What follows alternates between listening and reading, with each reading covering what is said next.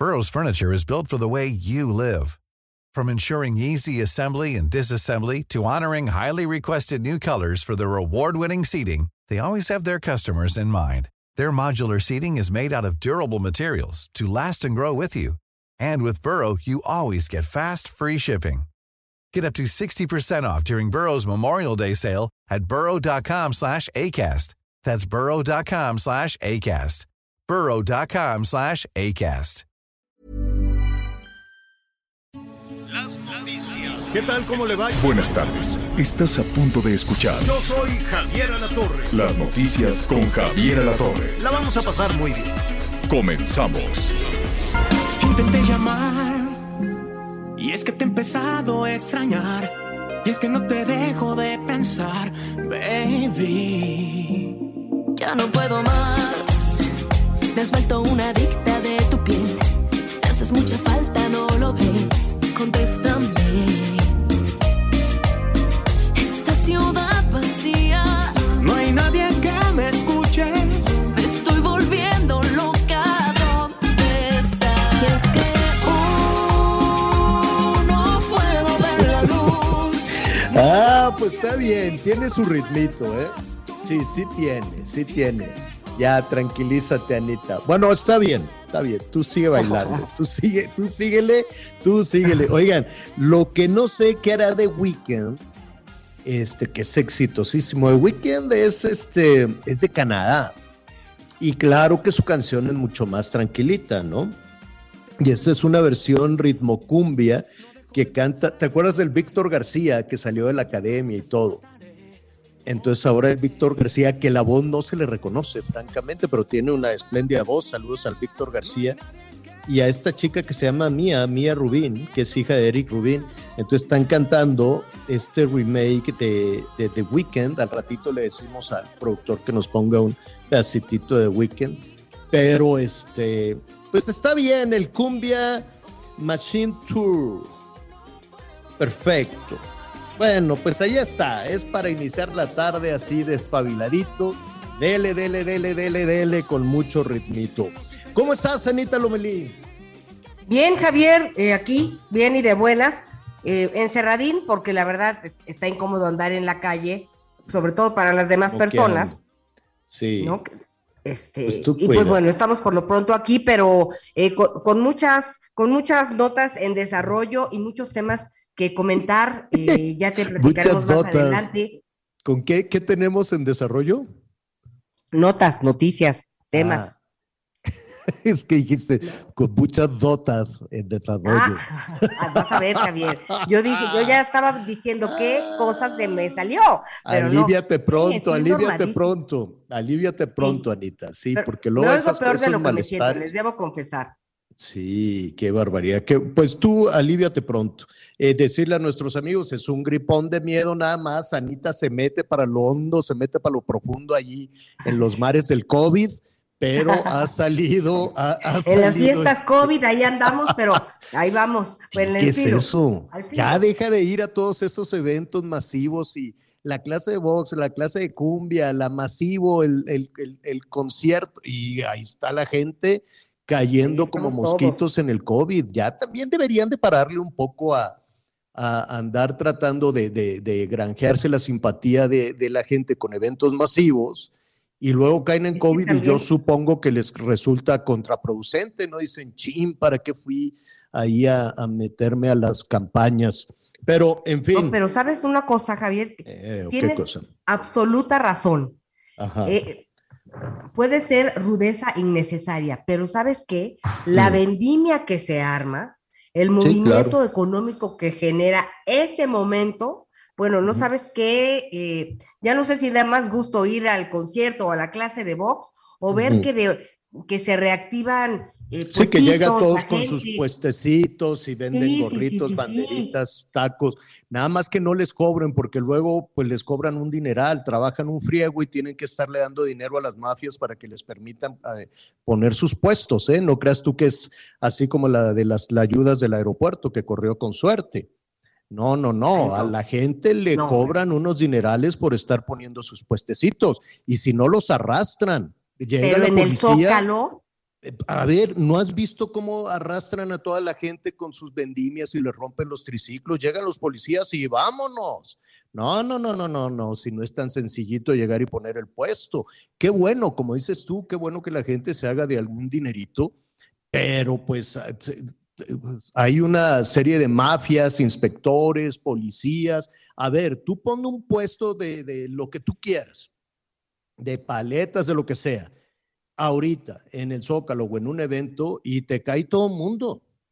Entonces, atrás de toda esa alegría de que la gente llega y puede poner su eh, puestito de algodones, de tacos, de sopa, de lo que sea, ropas, banderines, bigotes, ya ves, ¿no? todo lo que se pueda vender, pues atrás hay toda una mafia que quiere pellizcarle a ese tema. Si no es así nada más de que llego y me pongo. La única que corrió con esa suerte fue la de las ayudas allá en la inauguración del aeropuerto, que luego se hizo un logotipo ya como el de Starbucks. Entonces, Si ya lo viste, el logotipo de Starbucks se llama la, la, ayuda de la AIFA o algo así, no sé cómo se llama. La ayuda internacional. Algo así. sí, pero digo, qué bueno, y tienes toda la razón, que les caiga un dinerito pero pues siempre atrás de toda esa alegría hay una parte oscura que tiene que ver con muchísima, muchísima corrupción en el ambulantaje o en la informalidad, desafortunadamente, ¿no? Entonces, ser formal es un trastorno. Trámites, permisos, autorizaciones, aquí no se puede, aquí sí se puede, o sea, quieres entrar a la formalidad y es un berenjenal espantoso. O sea, poner un negocio, uff, no, no, no, o sea, son trámites y trámites y mordidas y, uy, no, ahí se va, no, uy, no, tampoco, ¿cómo es posible? Y si no, que nos digan nuestros amigos, todos los que van a, abrir ahí su negocio. Y la informalidad, pues otro tanto, ¿no? Te pagas casi, casi lo mismo, también a inspectores, a gente de los gobiernos, a policías y a la mafia, ¿no? A toda la mafia que controla las áreas de vendimia en todo el país. Miguel Aquino, ¿cómo estás? ¿Qué tal, Javier? ¿Cómo estás? Me da mucho gusto saludarte.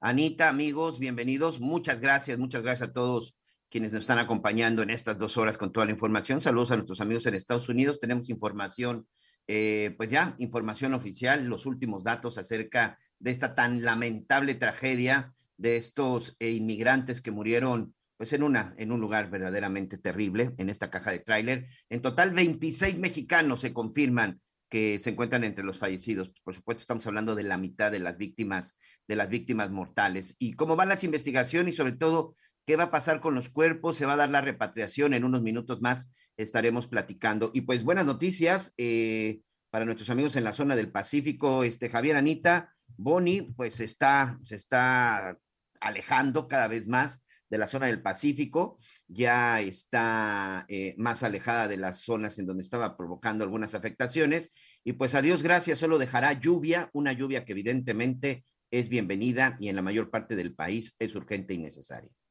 Sí, hay que tener, sí, claro. Buena noticia. Sí, es muy buena noticia que llegue ya un poquito de fresquecito. Saludos a nuestros amigos en Nuevo León que siguen batallando con el racionamiento de agua, las botellas de agua, los botellones, los garrafones están carísimos. Eh, se organizaron algunas familias en Tamaulipas, ya les mandaron pues unas pipas, les mandaron eh, agua, agua potable para distribuir. No sé cómo la van a distribuir, eh, porque creo que ese no es un asunto de gobierno a gobierno, es más un asunto de ciudadano a ciudadano pero pues ya va el agua de Tamaulipas, ya salió desde ayer, ya llegó seguramente, y ahora pues se va, se va a distribuir. Siguen batallando con este tema del calor, no desafía el calor, y eso lo saben muy bien quienes nos sintonizan allá en Baja California, Baja California Sur, Sonora, Durango, parte de Sinaloa, también con unos calorones tremendos. Coahuila, saludos a Coahuila, qué bonito es Coahuila, la verdad. Eh, ahora que estuve por allá me, me, gustó muchísimo, es muy bonito. Yo ya conocía Cuatro Ciénegas eh, de, hace, de hace ya muchísimo tiempo. Batalla uno para llegar, pero no sabes qué bonito es Cuatro Ciénegas, hermosísimo. Eh, Ramos Arispe, las montañas, es, es una cosa preciosa. Y este, pues allá no tienen tanto el problema del abastecimiento de agua potable como el calor entonces, mucho cuidado con el golpe de calor, no porque, ah, ya cayó la agüita, ya con eso, no, sigue, siguen las altas temperaturas, hay que estar hidratado no le pase lo que a Carlos Santana, que tiene una vitalidad enorme. Carlos Santana ayer estaba dando un concierto, eh, al ratito le digo en, en dónde era ya en los Estados Unidos, con un calorón, unas temperaturas enormes y ya estaba todo listo para, para el concierto en Michigan. Estaba allí en Michigan el, el Carlos Santana y le vino el golpe de calor cuando estaba ahí con su guitarrita, con la guitarra, no tan tara, ¿no? Y ¡zas! que se desmaya. Uf, sustazo, sustazo que se llevó todo el mundo y dicen, pues, ¿qué, qué, ¿qué le pasó a Carlos Santana? Se desmayó, se desplomó, se paró el concierto, toda la gente callada. Entonces, este, luego ya medio lo levantaron y él dice, no, yo me puedo levantar. No, no, no, no, no. Entonces, pues ya todas las, las cuestiones, todos los protocolos de seguridad lo subieron a la camilla y él iba saludando y dice, no, pues nada más me desmayé. Y ya hoy puso, pues sí, menudo susto, tiene 70 y no sé cuántos años, ¿qué serán? Como unos 75 más o menos, no lo sé, ahorita le, se lo confirmo pero con una vitalidad y sigue dando conciertos y las giras. Entonces hoy por la mañana dijo, ya estoy muy bien, 7-4. Apenas, está bien, 7-4, para que vean, todas las personas que de 74 en adelante pueden dar conciertos, pero hidrátense muy bien. Eso es lo que dijo en la mañana. Hacía tanto calor que no tomé agua, no comí del nervio de la presentación y él andaba ahí supervisando pues las luces, los focos, todo, todo eso para que salga todo bien y entonces, este, sí, no, no puedes dejar las cosas así al garete. Y no comió. ¿eh? Ah, ¿Qué? Que no comió, él dijo que no, que no ah. puedes dejar las cosas al garete. Entonces él no comió, no tomó agua, se quedó al concierto ya y pues no aguantó, le dio el golpe de calor porque allá dentro del lugar era un calorón de miedo y se desmayó. Entonces, pues qué bueno que ya está bien Carlos Santana y aprendamos de ese tema porque eh, este, pueden venir esas temperaturas.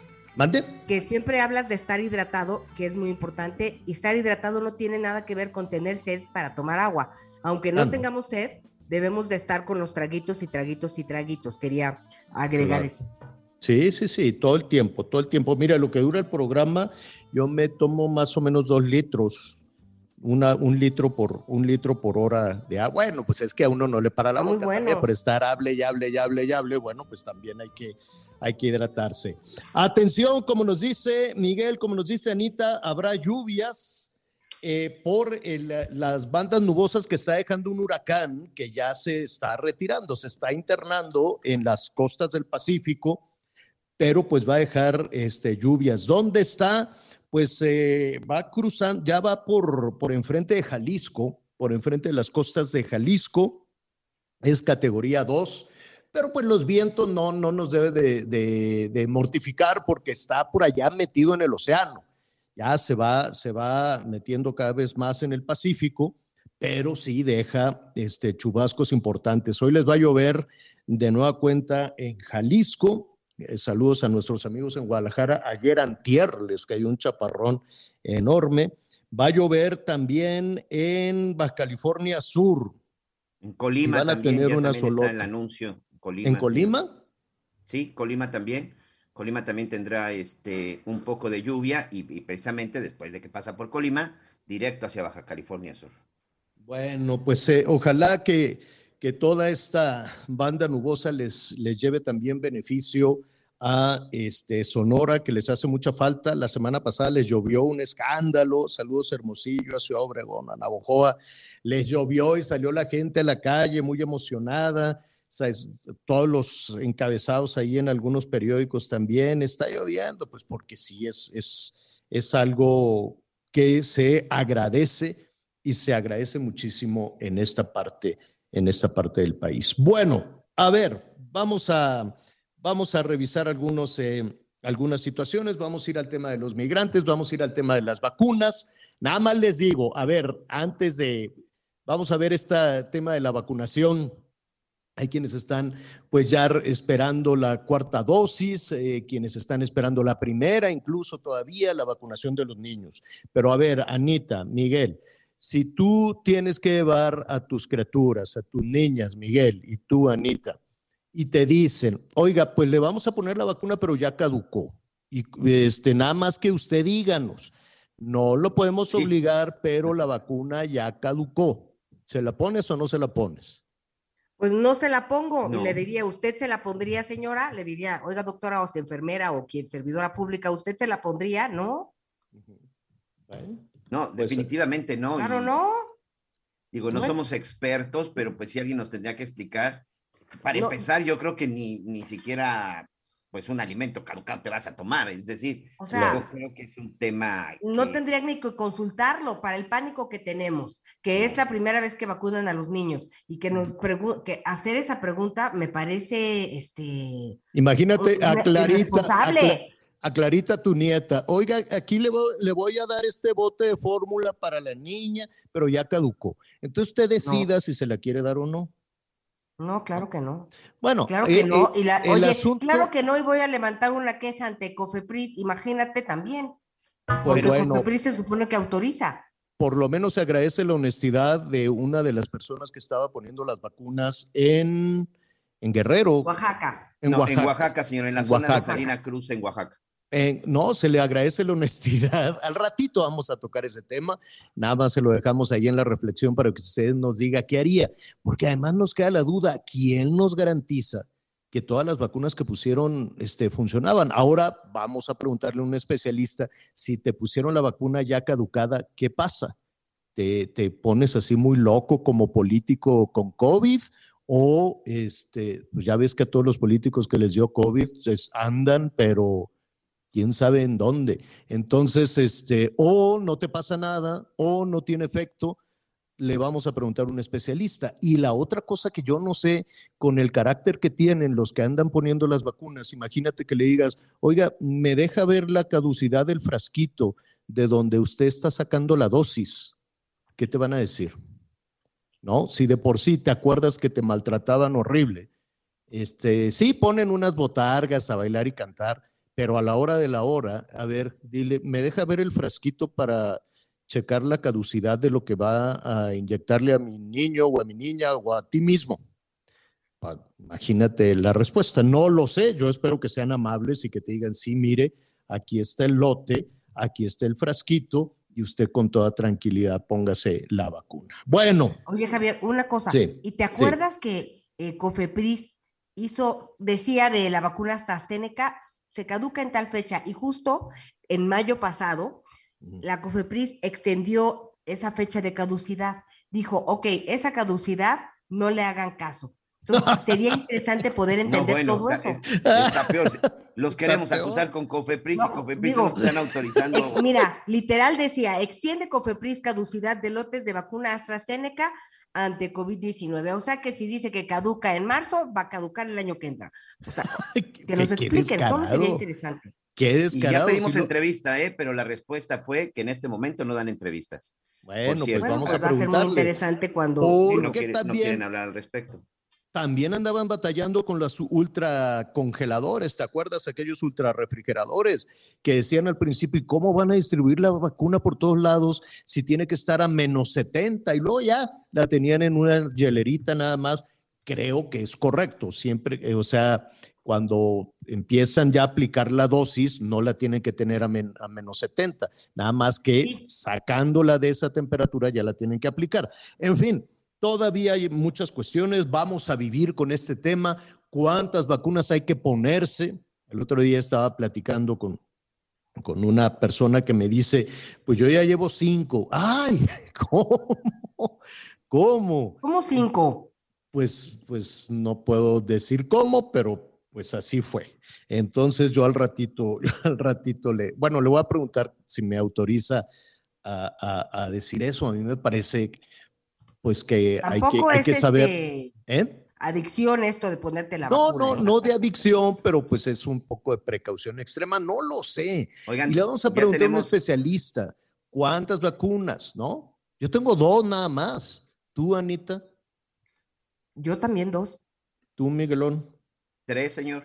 Bueno, pues ahí está. Tres. Ya con el, el, último refuerzo. Oigan, ya tenemos eh, eh, nuestro enlace hasta San Antonio. Sí, vámonos, vámonos rápidamente a toda esta situación lamentable, tristísima de esta trampa de muerte en la que cayeron nuestros migrantes, nuestros paisanos, paisanas y paisanos.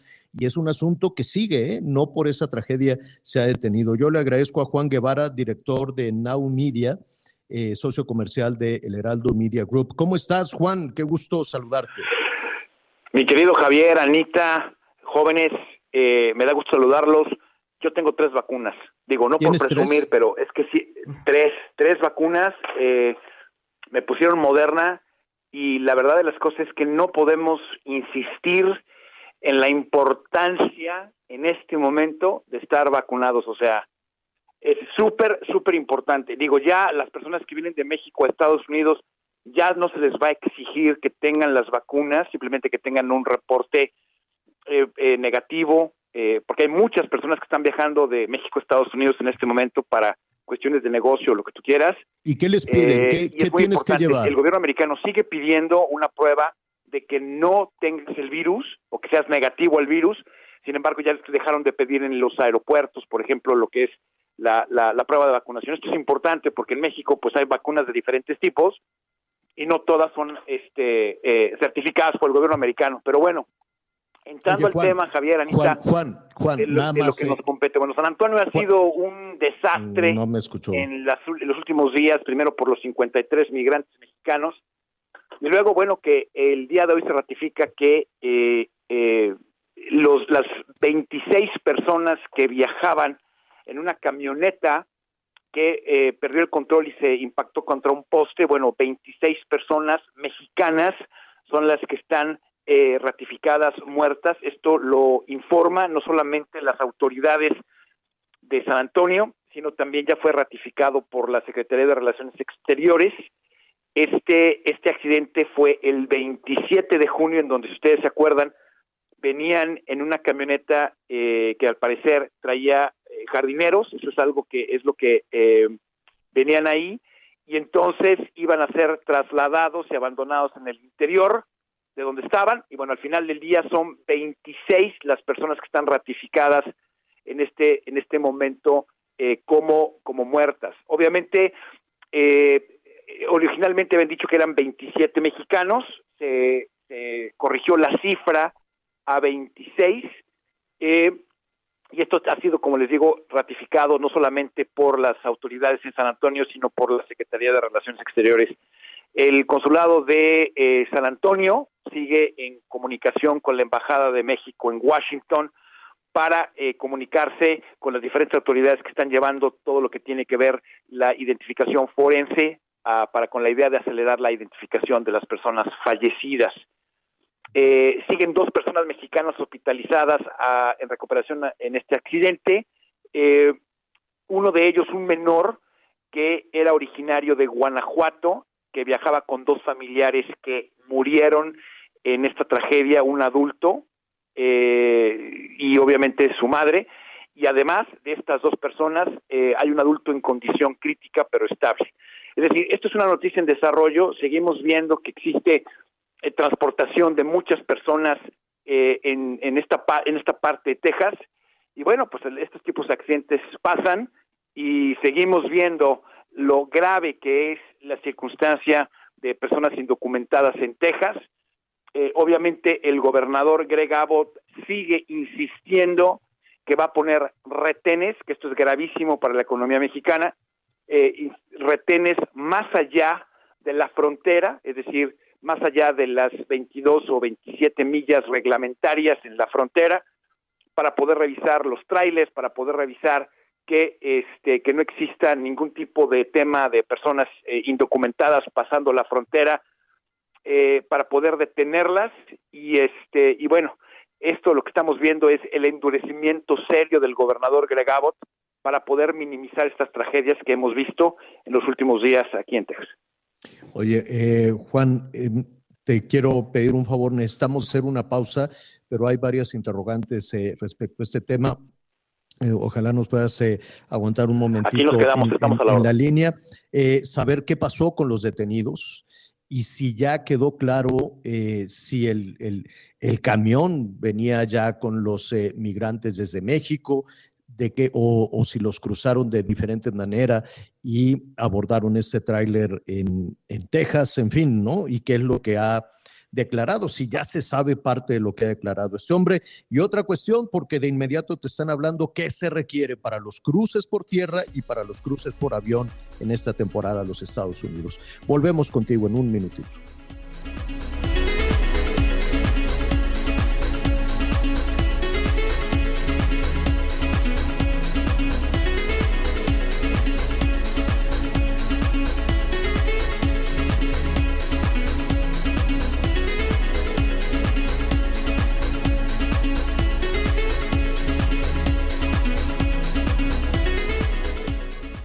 Con Javier a través de Twitter, arroba javier-alatón.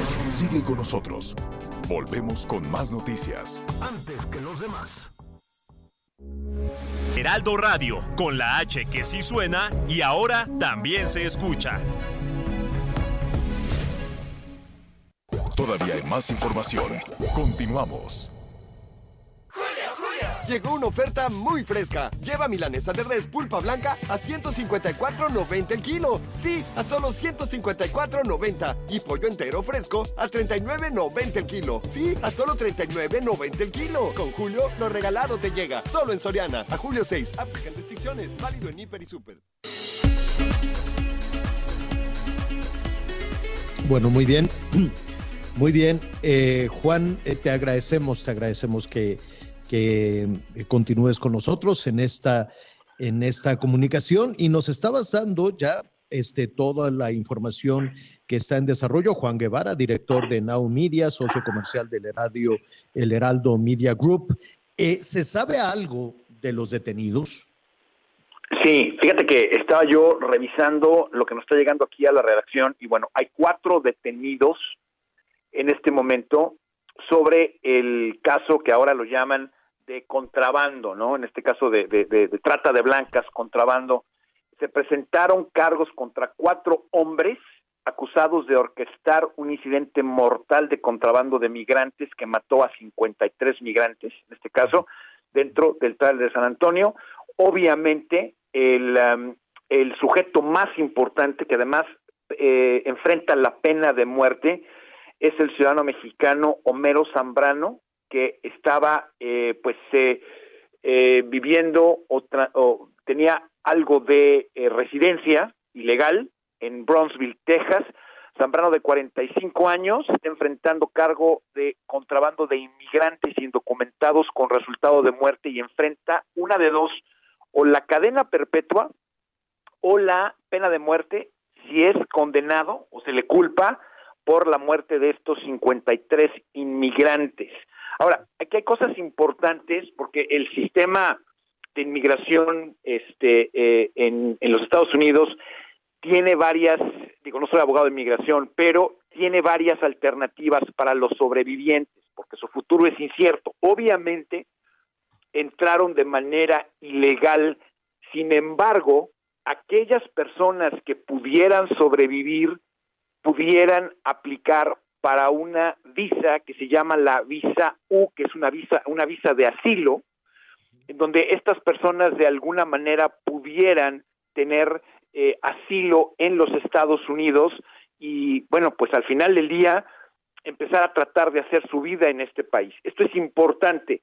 Eh, eh, Alejandro Mayorkas, que obviamente es el secretario de eh, lo que es eh, el Departamento de Seguridad Nacional, en este caso lo que tiene que ver con la inmigración, pues está buscando de alguna manera darle alivio, lo que se llama el relief a ellos y a las familias de las personas que pasaron por esta pues, esta circunstancia tan grave. Entonces, pudieran estos, estas personas que entraron de manera ilegal a los Estados Unidos eh, hacer una cosa que se llama waiver, es decir, un perdón de los Estados Unidos por haber infringido la ley de inmigración y darles en algunos casos o en todos la posible visa U como asilo, que es una visa que se utiliza muchísimo, eh, especialmente, por ejemplo, ahora que hay tantos problemas eh, con feminicidios en México, por ejemplo, son visas que se utilizan en ocasiones para mujeres que tienen que salir de algún país porque están enfrentando circunstancias serias de abuso o de circunstancias complicadas en casa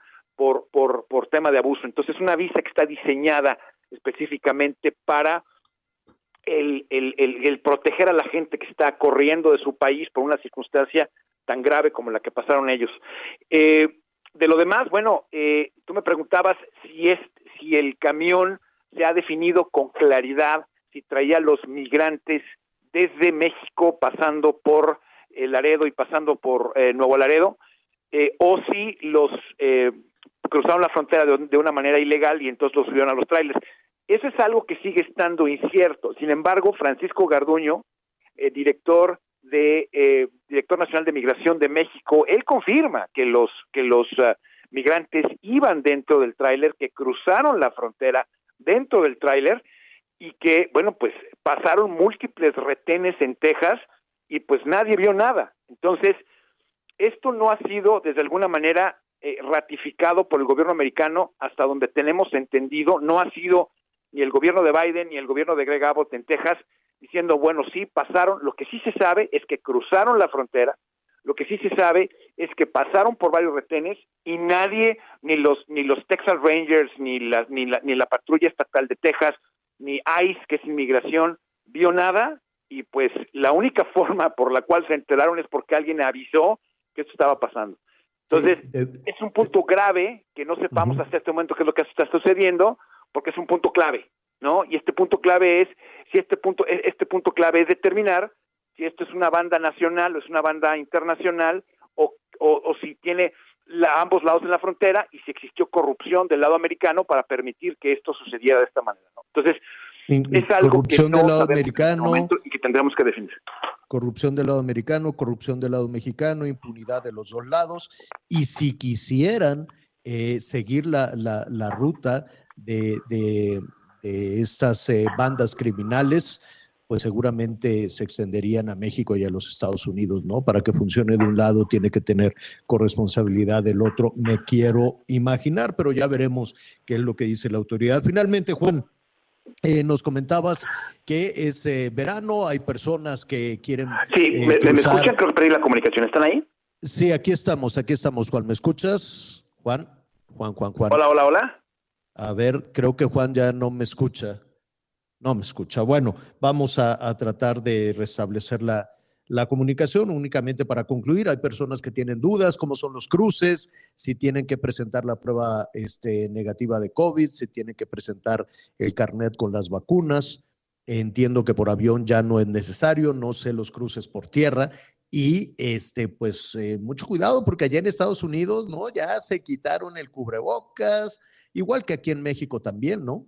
Este, hablábamos de todas las actividades de, campaña, de todas las actividades de campaña electoral que se están realizando mítines, aunque el INE diga que, que, no lo hagan, pero pues francamente son no, no a los políticos de todos los partidos, pues no, al parecer no les duele lo que diga el INE, eh, pero veremos si es similar esto de andar ya sin las medidas sanitarias eh, así como sucede en muchos lugares de México, sucede también en Estados Unidos. Bueno, más adelante vamos a restablecer la comunicación, nos dijo ya lo fundamental Juan Guevara, director de Now Media, socio comercial del Heraldo Media Group allá en los Estados Unidos. Bueno, lo vamos a, retomar un poquito un poquito más adelante. Fíjese que, eh, pues justo es el tema que vamos a, a abordar en este momento. El INE ya les hizo una advertencia a todos los políticos, dejen de andar haciendo este, campaña. ¿Por qué no se puede hacer campaña? Bueno, quiero entender que porque hay una ley que así lo establece, una ley definida por los propios partidos políticos eh, a través de los legisladores. Ya ve que los legisladores deberían de estar representando a los ciudadanos, pero pues no. Los diputados, los senadores, pues están representando a sus jefes, a los partidos políticos y en el caso de los partidos gobernantes, pues a Palacio Nacional, ¿no? El, el poder eh, eh, legislativo está eh, prácticamente sometido por los partidos políticos y desde siempre, antes estaba sometido por los gobernadores, cada gobernador tenía su cuota de legisladores. Entonces, pues pobres legisladores, porque le tenían que hacer caso a su gobernador, a su líder de partido. Y en el caso del partido en el gobierno, pues también tenía que estar de rodillas ante el Ejecutivo, ¿no? Ante la presidencia de la República, algo que no ha cambiado y, que así, y que así se mantiene. Ellos son los que definen estas cosas. ¿Por qué no se puede hacer campaña? ¿Qué les pasa si ya desde ahorita yo sé que falta todavía un buen rato, ¿no? Todavía no se definen, todavía no se definen ni las reglas para el Estado de México y Coahuila, pues imagínese ahora para el 24, pero de que ya están haciendo campaña, ya, le están, ya lo están haciendo. Marco Baños eh, fue consejero del Instituto Nacional Electoral y le agradezco muchísimo la conversación y que nos acompañe esta tarde. ¿Cómo estás, Marco? Javier, qué gusto saludarte. Eh, un saludo también muy afectuoso para eh, todo el auditorio. Oye, hay eh, pues eh, muchísimas eh, argumentaciones, ¿no? De sí estoy, pero no estoy, pero en los hechos ya se dio el banderazo de salida, ya están los candidatos, o por lo menos los candidatos definidos por Palacio Nacional, no necesariamente los candidatos definidos por Morena y sus aliados, y este, pues ya también están los aspirantes de la oposición, ¿no? Los han levantado de mano y aquí hemos invitado a, muchos panistas, a varios priistas también, y nos dicen, sí, sí, yo quiero ser presidente de la República. ¿Por qué no se puede hacer campaña abiertamente? Mira, eh, teóricamente, eh, de acuerdo con la ley, los actos anticipados de, de pre-campaña y de campaña tendrían que eh, iniciar hasta que, o tendrían que darse hasta que se haya iniciado formalmente el proceso electoral.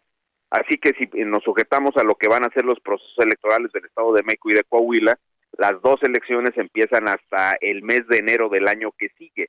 Es decir, estamos a seis meses de que empiece el proceso electoral. Y en lo que se refiere al proceso electoral federal para la renovación de la presidencia, ese proceso inicia, Javier, hasta la primera semana de septiembre del año de 2023. Es decir, estamos a eh, eh, poco más de un año de que empiece ese proceso eh, electoral.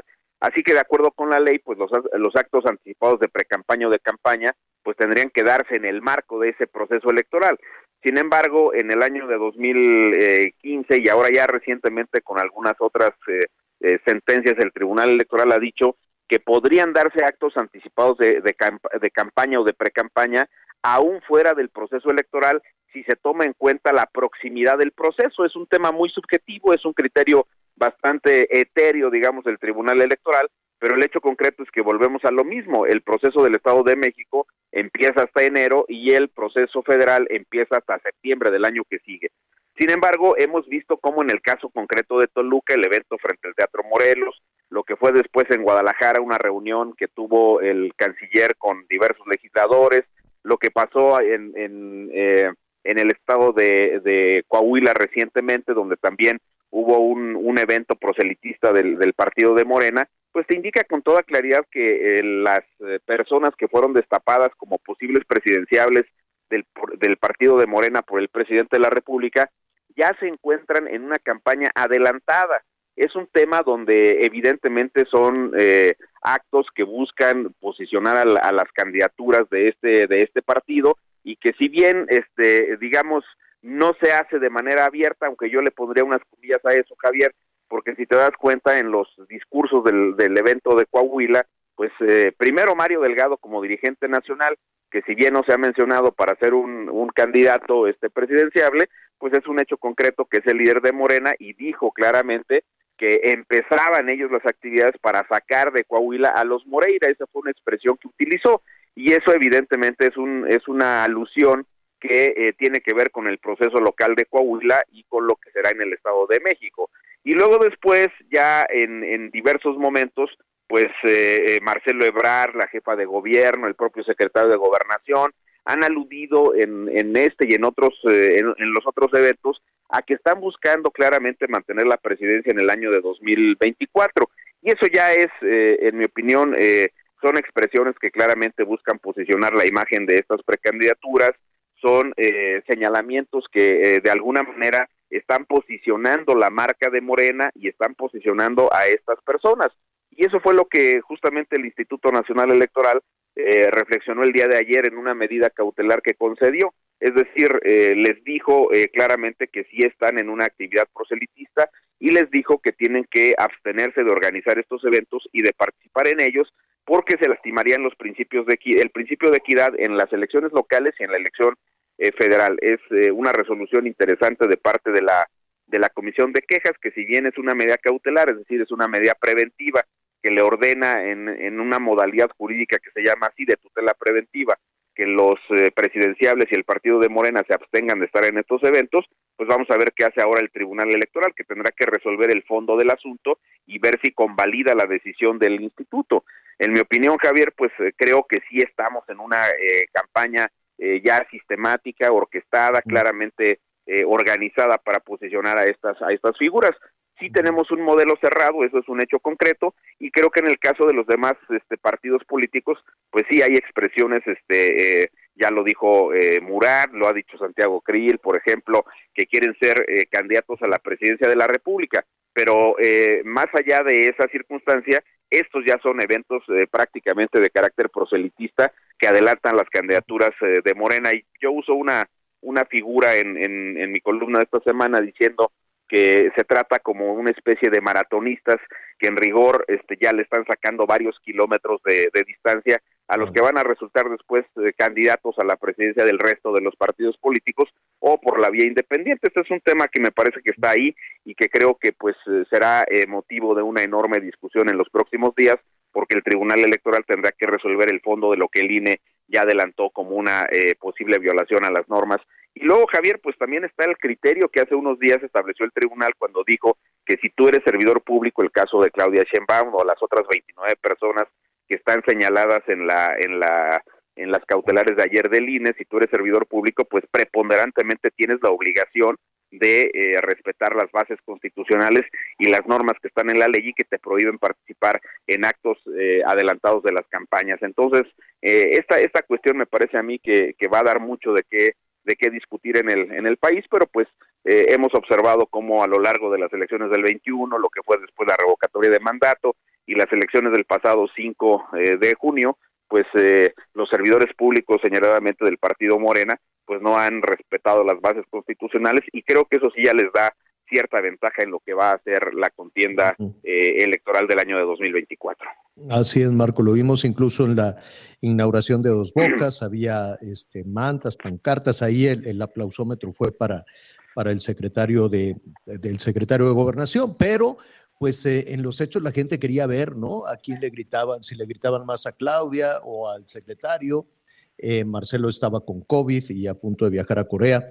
En fin, este, yo sé que, independientemente de, eh, las advertencias que hace el INE, la Comisión de Quejas y Denuncias de, del INE y este, este señalamiento, em, creo, Marco, que esto va a seguir, ¿no? O sea, y, sobre todo, pues muchos personajes, has mencionado algunos, ahí está también Enrique de la Madrid, ahí están también algunos senadores del PAN, en fin, todos han levantado la mano y dicen, bueno, pues si las corcholatas ya lo están haciendo abiertamente, pues nosotros también. El tema, la diferencia entre unos y otros pueden ser el dinero, los recursos, o, o, la argumentación de que son ciudadanos desprendidos que están pagando las bardas, las mantas, en fin, todo este tipo de cosas, o que son organizaciones ciudadanas que espontáneamente corean presidente, presidente o presidenta, presidenta, en fin, ¿no? Puede haber muchas argumentaciones.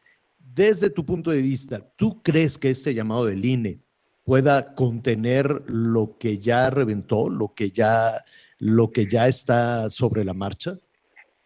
Pues mira, eh, si tomamos en cuenta lo que pasó con la revocatoria de mandato, particularmente que fue, en mi opinión, el procedimiento eh, donde mayor cantidad de vulneraciones a las normas se ha establecido y donde incluso la mayoría parlamentaria de Morena en la Cámara de Diputados y en la Cámara de Senadores modificó el concepto de propaganda gubernamental para que pudieran avanzar en esta eh, en este tipo de actividades de promoción en ese caso de la figura del presidente durante la revocación de mandato pues yo te diría que no, que no va a ser suficiente, por supuesto, porque Morena eh, se ha manifestado particularmente como un partido que no le gusta observar la normativa y donde sus eh, figuras más representativas los servidores públicos de alto nivel, le hace el presidente de la República, la propia jefa de gobierno, que es como la consentida de este proceso adelantado de sucesión presidencial, el propio canciller, que siendo eh, un hombre que pues eh, la verdad ha eh, ofrecido siempre buenos resultados en su gestión como gobernante, lo hizo en la Ciudad de México y ahora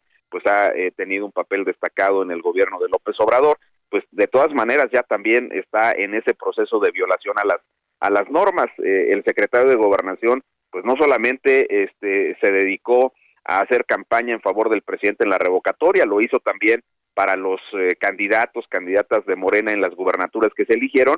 Y no les importó a ninguno de ellos, estoy citando solo algunos, pues no les importó a ninguno de ellos ni las cautelares ni las sentencias que emitió el Tribunal Electoral, así que el arbitraje pero pasa algo, pero, pero les puede pasar algo a, cualquier cualquier político, eh, cualquier eh, persona de, del PRI, del PAN, Verde, Morena, de lo que sea, si no atiende lo que diga el INE? ¿Qué te puede pasar? Mira, eh, puede pasar eh, una cosa que ya adelantó el Tribunal Electoral, que sería la eventualidad de hacer que alguno de estas, de estas figuras eh, no cumpla con los requisitos para poder ser postulado al, a un cargo de elección popular. Tú imagínate que esta sentencia que determinó que si violas sistemáticamente las normas constitucionales, pierdes el modo honesto de vivir, el modo honesto de vivir es eh, un requisito eh, eh, para efectos electorales para que tú te puedas registrar como candidato. Ya el, tribunal hizo una primera lista de, de personas que están en esa condición y ahí están anotados justamente Claudia Sheinbaum, el secretario de Gobernación, el secretario de Relaciones Exteriores, en fin, entonces tú imagínate que el tribunal pues va a ser arrinconado ahora con este tipo de situaciones en las cuales los servidores públicos sistemáticamente están vulnerando las bases constitucionales que les prohíben hacer esto. Entonces, el tribunal eh, tendrá un reto de ver si de veras actualiza o no su criterio. Ya olvídate de, si les puede poner o no multas, porque ahí hay una también discusión de un arbitraje errático donde se dice, pues no hay multas, no hay sanciones este, que se pueden establecer a los servidores públicos, al menos no eh, multas distintas a sanciones pecuniarias. Yo creo que ahí el tribunal podría examinar otro tipo de cuestiones, inhabilitaciones, por ejemplo, separaciones temporales de los cargos, en fin, otro tipo de cuestiones ante este tipo de circunstancias, pero creo que el Tribunal Electoral sí tendrá el reto de, de ver si actualiza o no el criterio que ya estableció y eso podría dejar fuera de la contienda alguna de estas figuras llamadas corcholatas por el presidente de la República. Marco, te agradecemos y este, si nos permites, quisiéramos seguir en contacto contigo para pues eh, avanzar en este caso y ver qué, pueda suceder en adelante, ¿no? Si se atienden esos llamados o se buscarán los vericuetos para seguir, para seguir en este tema. Muchísimas gracias, Marco. Un, placer, Javier. Muchísimas gracias. Saludos para Miguel y para Anita. Hasta luego. Gracias, es Marco Baños, ex consejero del Instituto Nacional Electoral. Pues yo creo que, eh, pues que van a seguirle todos, ¿eh? Yo supongo, Anita Miguel, que pues así como arrancaron, pues así se van a seguir, pues ya están ahí las corcholatas, ya están organizados, ya tienen sus, sus grupos, ya, ya, pues ya, ya, ya todos siguieron y desde luego, pues ahora queda la oposición pasando por un trago tremendo que les está provocando Alito, Alito Moreno, que dice que es inocente, en fin, por cierto, vamos a retomar el tema de Alito en un, en un ratito más. Pero, ¿qué crees, Anita Miguel? A ver. Fíjate nada más. Resulta que hay una cosa que se llama prosopagnosia. Prosopagnosia. Es una condición. Este, y, yo creí que, que, pues, que eso no existía, pero salió el mismísimo Brad Pitt a decir que creen. Tengo prosopagnosia. Prosopagnosia. Es, dice, no es que sea sangrón ni sacale punta y que no. La prosopagnosia dice que dificulta el reconocer los rostros familiares. Entonces, de pronto, eso de que si te vi ni me acuerdo. Oye. es verdad. ¿Puedo decir una cosa? Es verdad, entonces no soy yo, es la prosopagnosia. Exacto, exacto. Soy despistada y mis hijos, mamá saluda, mamá, sí, mijitos, no soy grosera. Un día iba a encontrarlos en un restaurante y me dicen, mamá, junto a nosotros está Juanita, la mamá de la chula. Voy corriendo O sea, llego, saludo a la mamá de la chula, ¿cómo están todos? Así, a toda la familia de beso antes de la pandemia y me siento en mi, de- en mi mesa. Mamá, ¿qué hiciste? Pues ya saludé a Juanita. No, mamá, es en el otro lado. Ay, entonces ya me fui a la otra mesa. Este, Entonces, ¿no? cuando, Miguelón, cuando mamá suegra te dice, ¿por qué no saludaste a la tía tal y cosas así? Dile, ay, suegrita, tengo prosopagnosia. Y ya Sí, con sin eso duda, la sí. li- ¿Eh? Sí, ya tenemos, ya tenemos, oh, sin duda es un buen pretexto, ¿no? Un buen pretexto. ¿Sabes qué? Voy a aplicarla mejor cuando Eh. mis hijas me pidan permiso para salir. Ah, ok. O que te presenten al novio y tú no lo saludes. Exacto. Sí, sí, sí. Y si me lo encuentro, no lo voy a saludar y les voy a decir que tengo la enfermedad de Brad Pitt. Ah, pues eso. Ah, está muy bien. Y además, Tengo Brad- prosopagnosis. Y aparte, el, el Brad Pitt dijo, voy a hacer un llamado internacional para que todos los que sufran la prosopagnosia se unan conmigo porque nadie me cree que se me olvidan las caras y también se te olvidan los cumpleaños, la cita. Oye, pues que teníamos una comida este fin de semana. Es que me... ¿Sabías que tienes un superpoder en tus manos? Con la API Web de Cinépolis, compra tus boletos sin hacer fila y recibirás un cupón en tu correo para que puedas disfrutar de un Maxi Combo Mix por solo 219 pesos. Sin excusas. API Web Cinépolis. Más fácil, más rápido, más seguro. Conéctate con Miguel Aquino a través de Twitter, arroba Miguel Aquino. It's that time of the year. Your vacation is coming up.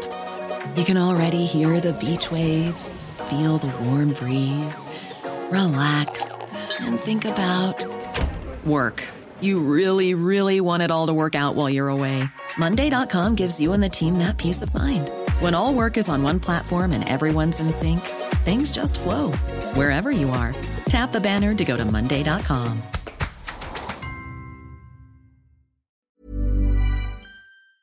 Toda la información antes que los demás. Ya volvemos. Todavía hay más información. Continuamos. Las noticias en resumen. Un avión de Aeroméxico que viajaba a Nueva York tuvo que regresar para revisión al Aeropuerto Internacional de la Ciudad de México tras ser impactado por un rayo. La aerolínea indicó que no tuvo contratiempos y que los pasajeros fueron trasladados a otra aeronave. La noche de este martes, en Chiapas, un tráiler en el que viajaban al menos 50 migrantes se volcó en la autopista Ocosoro- Ocosocuautla, las Chuapas, y al menos 13 personas resultaron heridas, mientras que un grupo de polleros se enfrentó con elementos de la Guardia Nacional. La cónsul de México en Chicago, Reina Torres, confirmó que se identificó a un tercer mexicano herido en el tiroteo en Chicago, Estados Unidos. Las autoridades mexicanas ya se encuentran en contacto con la familia de la víctima.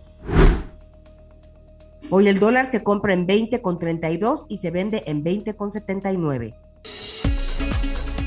Sacar o es sacar el, el dólar, lo, lo que faltaba. Fíjese que lo que le ha ayudado, lo que le ha dado un respiro al, al dólar, eh, pues son quienes nos siguen manteniendo los migrantes en medio de todas las tragedias que, que aquí hemos repasado, pues con estas remesas que siempre se rompe récord y récord y récord, son quienes han ayudado a evitar una devaluación eh, brusca, ¿no? Fíjese cuánto, cuánto le debemos y qué mal estamos tratando a todas estas eh, jefas de familia, a todos estos jóvenes, todas estas jovencitas que no tienen esa oportunidad en México y que se van y la buscan cruzando entre criminales, extorsiones, abusos y en ocasiones pues tampoco la tienen tan sencilla en cuanto llegan allá a los Estados Unidos y nos están manteniendo, es el único motor, ¿no?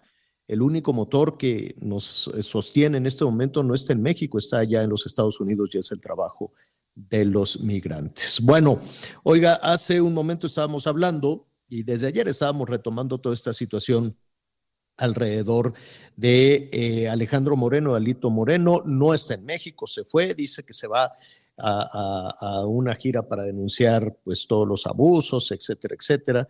Eh, pero este pues hubo un cateo, llegaron, le tumbaron la casa, sacaron el baño y, pues yo no sé por qué sacó, sacaron el, el baño, pero eh, hay, una, hay, hay una serie de, de investigaciones. Laida Sansores, a pesar de que se le ha dicho que son procedimientos ilegales, pues ella continúa eh, revelando todas las escuchas, todo el espionaje. ¿Quién llevó a cabo todo ese espionaje? Pues es algo que no, que no sabemos todavía. Pero en medio de toda esa situación, en medio de todo ese escándalo, la duda es si el PRI, el PAN, eh, el PRD, por lo pronto este bloque de oposición, el mismo movimiento ciudadano, tendrían que llevar a cabo una especie de purga, o si, usted, o si a usted le parece muy ruda esta palabra, este, pues a lo mejor un relevo, a lo mejor una modificación eh, con los procesos electorales tan importantes que se tienen, ¿no? El Estado de México, Coahuila y la elección presidencial. Eh, yo le quiero agradecer en toda, en toda esta eh, situación. Vamos a, vamos a platicar en un momentito más. En un momento más, Ruiz, En un momento más con Ulises Ruiz. Ya nos están diciendo que tenemos aquí alguna dificultad con la comunicación. Muchas dificultades. Ya ve que se nos cortó también allá la comunicación hacia los Estados Unidos. Y Ulises Ruiz ha sido un crítico severo, no solo eh, de, de, de, Alito Moreno, sino de toda la situación que se está viviendo en la oposición, en particular en el PRI. Entonces lo vamos a retomar en un momentito más. Mientras tanto, oye Miguel, eh, atención nuestros amigos en Michoacán y no nada más en Michoacán, yo me atrevería a decir Estado de México, Jalisco, este, pues toda la región, ¿no? Toda la zona que de alguna u otra manera tiene que pasar por los caminos de Michoacán porque va a haber bloqueos importantes. Pues de hecho los bloqueos ya están, Javier, amigos, así que mucha, mucha atención. Se trata de integrantes del Consejo Supremo Indígena de Michoacán. Están haciendo ahí una movilización, es una jornada, dicen, pues lucha de la defensa de los bosques, el agua y la madre tierra. Atención para nuestros amigos que sabemos que nos están escuchando en este momento. Mucha, mucha atención. Estas son precisamente las avenidas que en este momento se encuentran cerradas. Carretera Cherán Zamora en la zona de Guancito Carretera Pátzcuaro Uruapan, también este, por supuesto, en toda esta zona, en toda esta zona de Michoacán. Tenemos también la carretera Nahuatzén Paracho, a la altura del Cebetis. Ahí están participando también varias comunidades. La carretera que va de Uruapan a Peribán, en la zona de San Francisco Peribán. La autopista, que es la que está presentando el mayor problema. La autopista que va de Morelia a Lázaro Cárdenas, a la altura de Calzonzín. Ahí están participando también varias comunidades. Pero, Javier, se están sumando otros puntos como Paracho, como Zamora, eh, y como tú dices, también algunos que se encuentran en los límites con el estado de Jalisco. Esto va a durar todo el día. No tienen todavía una hora bien definida, pero no se piensan retirar en una o dos horas y lamentablemente, bueno, pues esto ha complicado la circulación. Así que, amigos, extremar precauciones porque prácticamente todos los caminos de Michoacán, las carreteras que entran y salen, en este momento están tomadas por grupos del Consejo Supremo Indígena del Estado. Eh, a ver, lo que de todos los cierres hay uno que puede provocar pues medidas severas, que es la carretera que, que va a la autopista que lleva de Lázaro Cárdenas a Morelia, ¿no? Esto por las pérdidas enormes, ya lo vimos con los bloqueos magisteriales. Ahora, de todos esos cierres, Miguel, no me queda claro, ¿es para la defensa de la madre naturaleza o como que... Así es, así es. Lo que, lo que dice su, su comunicado, el aviso que mandaron, es que después de una asamblea general de autoridades civiles, comunales y tradicionales, todos estos grupos que tienen que ver con usos y costumbres, hoy, hoy se está llevando a cabo la jornada de lucha en defensa de los bosques, el agua y la madre tierra. Ese es el motivo de, la, de los bloqueos. No entiendo por qué mm. los bloqueos, pero ese es el motivo de, esta, de estas acciones el día de hoy, señor. Pues en un estado tan complicado y tan tomado por los malos, pues digo que bueno, hay que defender el, agua y a la naturaleza, sí, me queda muy, muy, muy claro y y en ese sentido, pues habrá que sumarse a ese tema, pero pues siempre te queda la sospecha, ¿no? Sobre todo en un estado donde siempre se han manejado muchísimos intereses, tanto del crimen organizado como intereses de carácter político, el magisterio, todo siempre se reduce a un tema de dinero, eh, pero pues siempre te llama la sospecha, ¿no? Que cuando no son las, los eh, civiles armados, las guardias, eh, ¿cómo se dice? Los policías comunitarios, las guardias, las guardias. Las autodefensas, las, las autodefensas. Así es. Las autodefensas, los diferentes grupos armados que en Michoacán son muchos, eh, más todo el tema del magisterio, más toda la danza de dinero, de millones, los conflictos entre el poder central y el poder estatal. Bueno, entonces, pues sí, te llama la atención que en un berenjenal como ese, que desafortunadamente se ha convertido en Michoacán, y ahora, desde luego, pues también las fricciones entre la Iglesia Católica y el gobierno, ¿no? Ayer escuchábamos al obispo de Michoacán hablando de todo esto, la golpiza que le pusieron al padre Pablo también.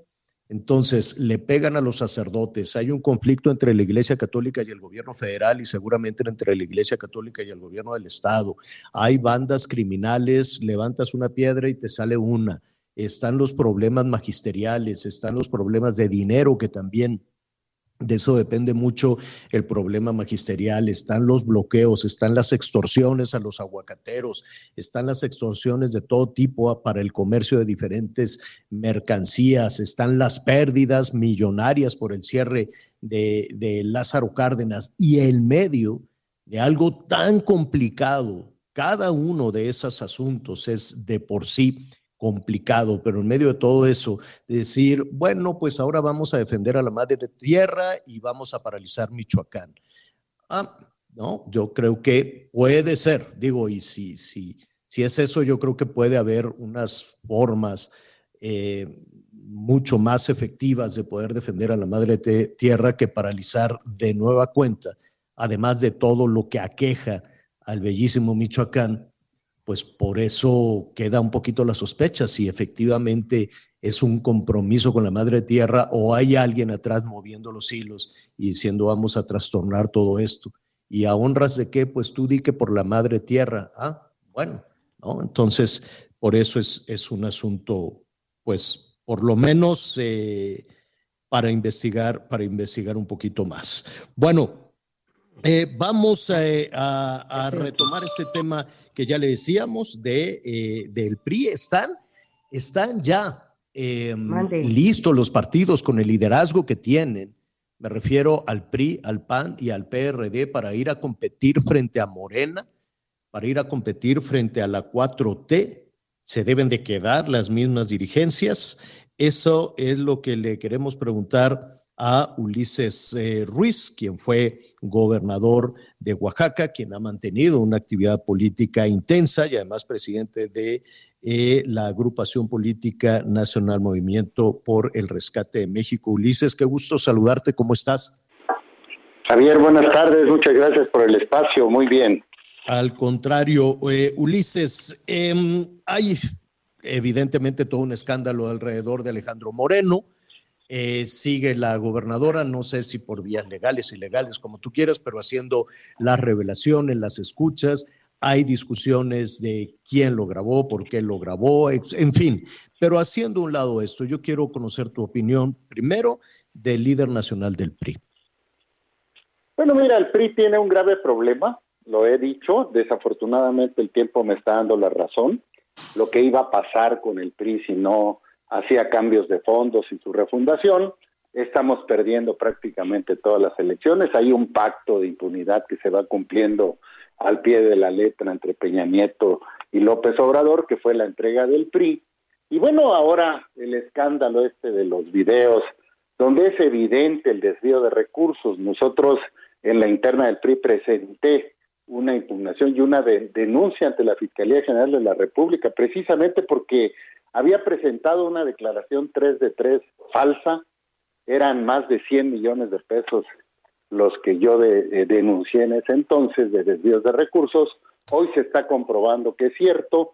Eh, Alejandro Moreno solo reportó 5 millones y me parece que esto ya está a punto de concluir. No, no sé si Alejandro regrese de esta gira eh, al extranjero o, ya se quede por allá a vivir.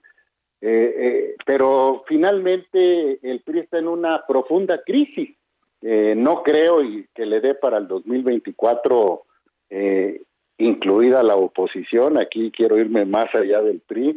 Al PAN lo veo igual. gobernadores, exgobernadores, el propio expresidente Calderón pidiendo el cambio de Marco Cortés, Marco Cortés aferrado, el PRD, bueno, tendrá que hacer un trabajo muy profundo para recuperarse, prácticamente está desaparecido, y yo no veo, eh, Javier, oposición para el 2024 que puedan competir con la cualquiera de, la, de las corcholatas, como le llama el presidente, eh, eh, que impongan Morena para la presidencia de México. Ni siquiera con una renovación en la, en la dirigencia de los partidos de oposición, Ulises. Es muy difícil, Javier, porque hay temas fundamentales del país.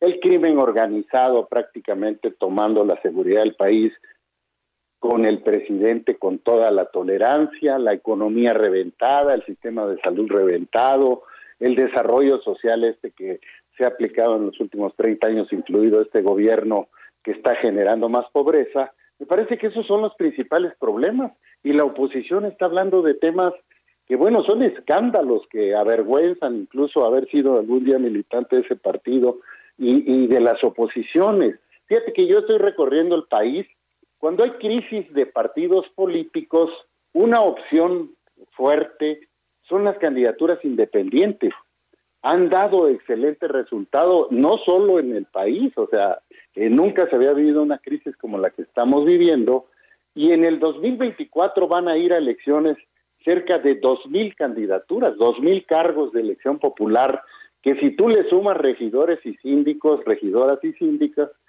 hay cerca de 20.000 candidaturas las que van a ir a elecciones en el 2024. Yo lo que estoy fomentando e invitando es a que haya candidaturas independientes en todos los niveles, candidatos a presidentes municipales, diputados locales, diputados federales, senadores, eh, alcaldes, 17 alcaldes en la Ciudad de México, candidatos a gobiernos y a jefe de gobierno y candidato presidencial independiente. A mí me parece que si logramos este objetivo, llevo 18 estados recorridos, es una opción bastante competitiva, mucho más fuerte que un partido político evita el desprestigio de estos partidos políticos porque las candidaturas independientes no, no llevan ese lastre. Eh, puedes, eh, no hay procesos internos, no hay recomendados, no hay cuotas sectoriales como las hay en los partidos políticos y me parece que lo único que hay que hacer es privilegiar que vayan los mejores mexicanos y mexicanos en esas mexicanas en esas candidaturas. no hay límite para esto. ¿Tú buscarías ser candidato independiente a la presidencia de la República? Javier, yo no creo en iluminados, yo no creo en personajes que se inventen para ir todos atrás de él. A mí me parece que se tienen que construir las candidaturas. Llevo 18 estados recorridos.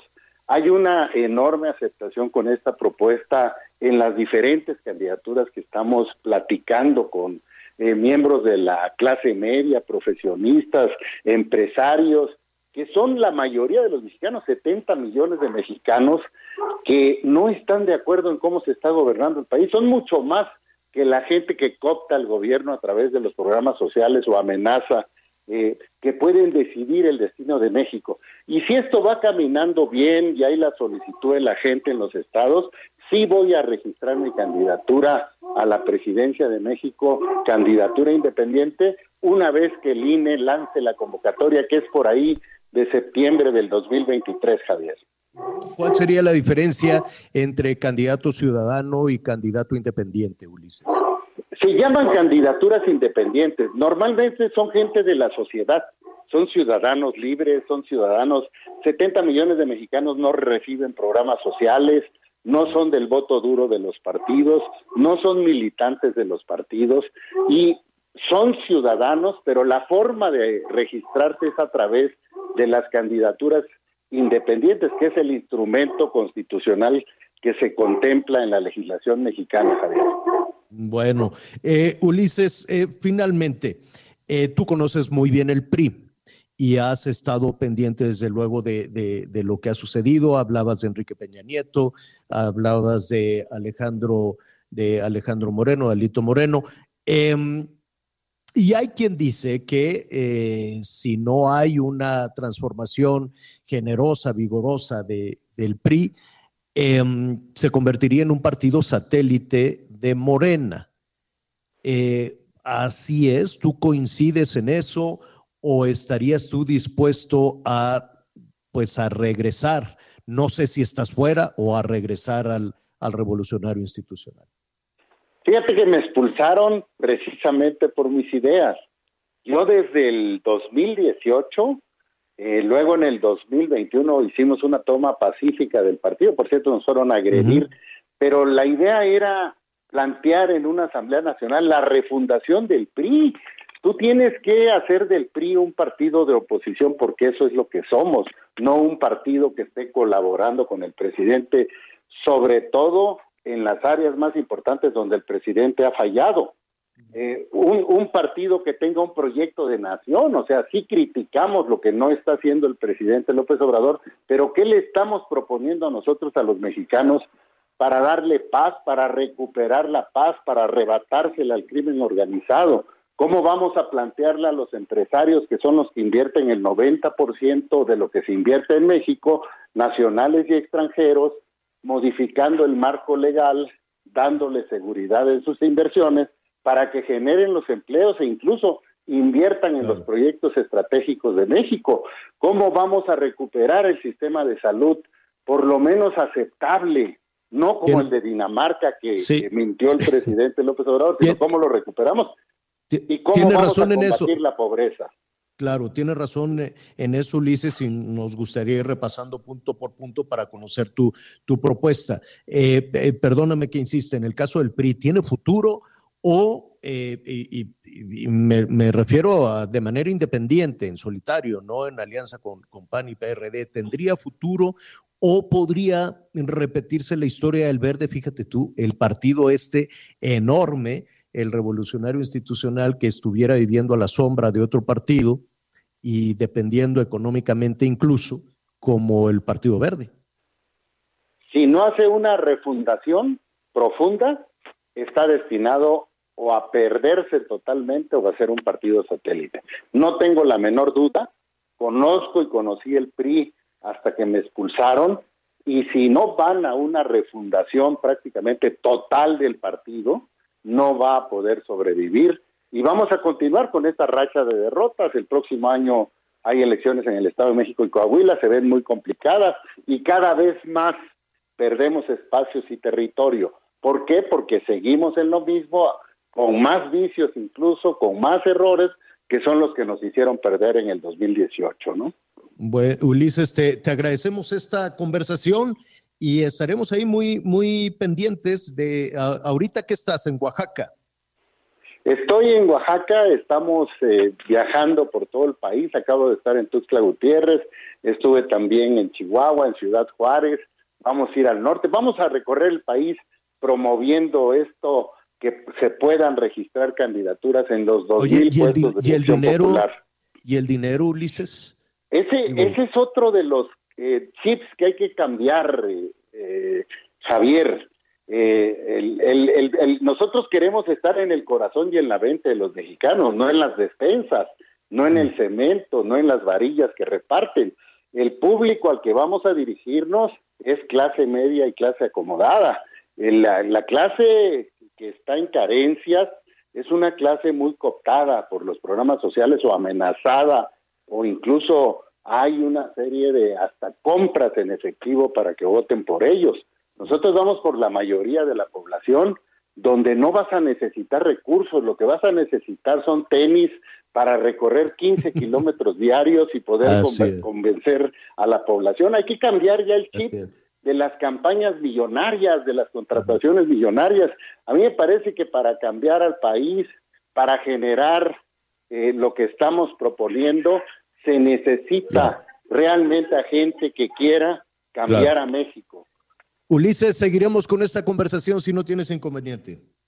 Claro que sí, Javier, te agradezco mucho el espacio. Al contrario, es Ulises Ruiz, quien fuera gobernador de Oaxaca, quien fuera priista y que ahora está recorriendo para, para obtener una, recorriendo el país para obtener una candidatura independiente. Saludamos a Oaxaca, que nos escuchan a través del Heraldo Radio 97.7 de la FM, Tehuantepec, el Heraldo Radio en el 98.1 de la FM. Mañana, si Dios quiere, ya me parezco al doctor este, ¿cómo se llama el secretario de Salud? Alcocer. El doctor Alcocer, que ahora todo se lo, se lo deja Diosito. También hay que chambearle un ratito, ¿no, señor secretario? Pero no, bueno, pues yo diría que un muchito.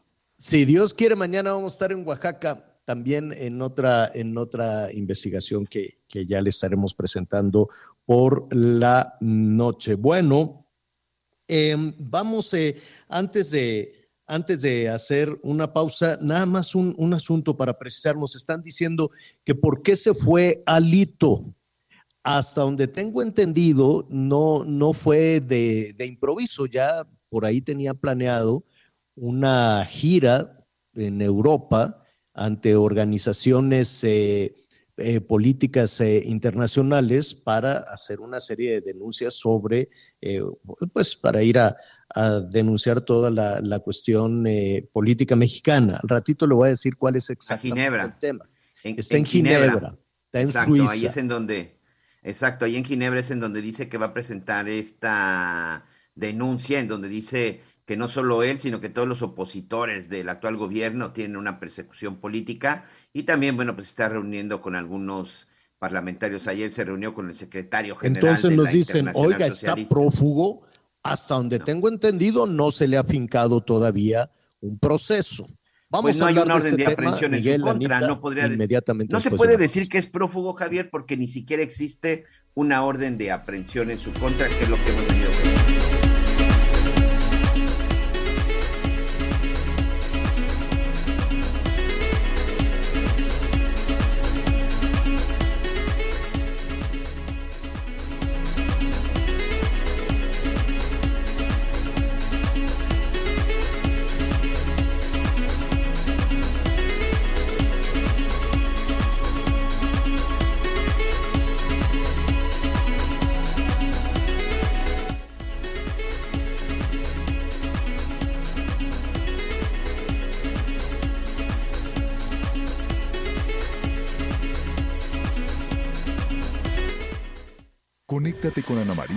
través de Twitter, arroba Anita Lomelí. Sigue con nosotros. Volvemos con más noticias. Antes que los demás. Heraldo Radio, con la H que sí suena y ahora también se escucha. Todavía hay más información. Continuamos. Pepito, llegando a la casa vas a ver, te voy a lavar la boca con jabón. Ay, no, señora. Mejor aproveche y lléguele al 3x2 en todo el cuidado bucal. Y además, 3x2 en toda la jarciería y limpiadores de piso. Sí, 3x2. Con Julio, lo regalado te llega. Solo en Soriana. A julio 7. Aplican restricciones. Las noticias en resumen. Tras el cateo en el predio de la Fundación Black Jaguar White Tiger en el Ajusco, autoridades capitalinas aseguraron 177 felinos, 17 monos, 4 caninos, 2 coyotes y 2 asnos que serán reubicados en distintos zoológicos de la Ciudad de México. Y con esto, un recorrido por el país.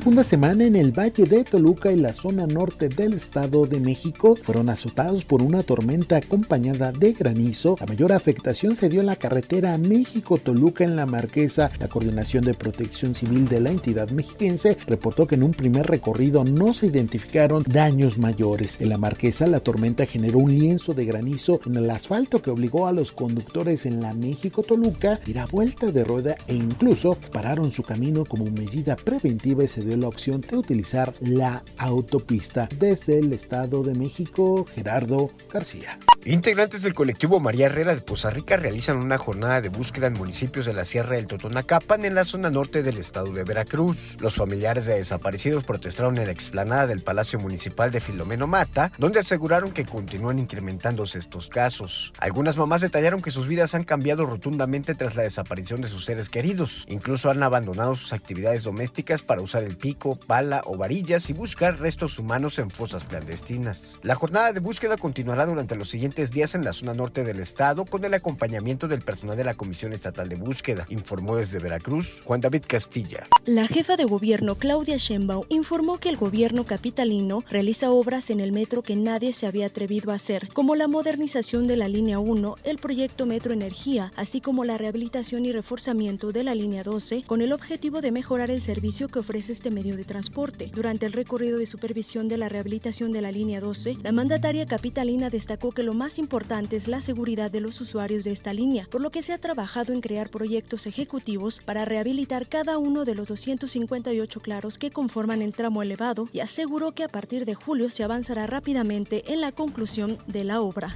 Lo más importante es que vamos a dejar el metro, eh, la línea 1 totalmente moderna, nueva. Vamos a rehabilitar la línea 12 por completo, vamos a terminar la línea 12 hacia el poniente. Estamos cambiando completamente el sistema de distribución y suministro de energía eléctrica. Estamos haciendo obras que nadie antes se había atrevido a hacer.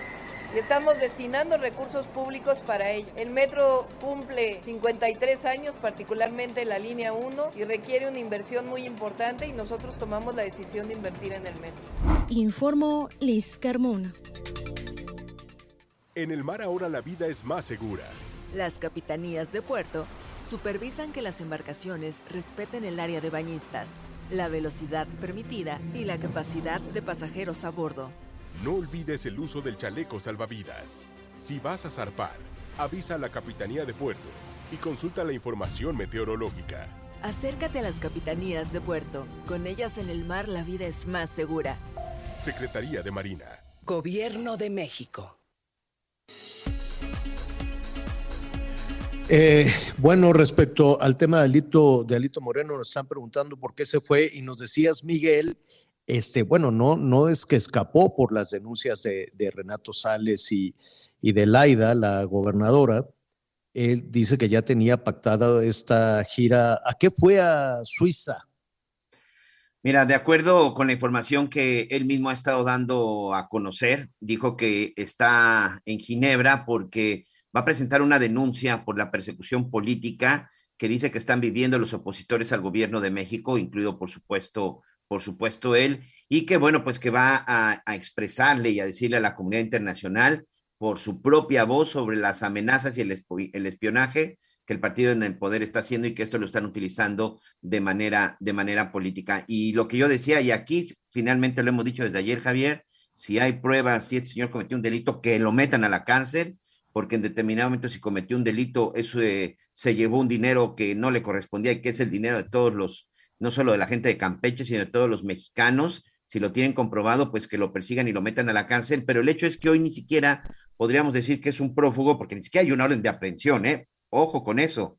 Alejandro Moreno puede entrar y salir del país sin ningún problema porque no existe una orden de aprehensión hasta el momento. Se han llevado a cabo cateos, se han llevado a cabo declaraciones y ahora sí que empezamos al revés, ¿no? Primero están exhibiendo todo antes de que realmente se haga esta acusación o por lo menos se solicite una orden de aprehensión. Hoy, hasta el día de hoy, si no me equivoco, a las 12 del día con 35 minutos tiempo del centro de México, no hay orden de aprehensión en contra de Alejandro Moreno, entonces él salió de México sin ningún problema y esto es parte de la, de la gira que está haciendo a nivel, a nivel internacional.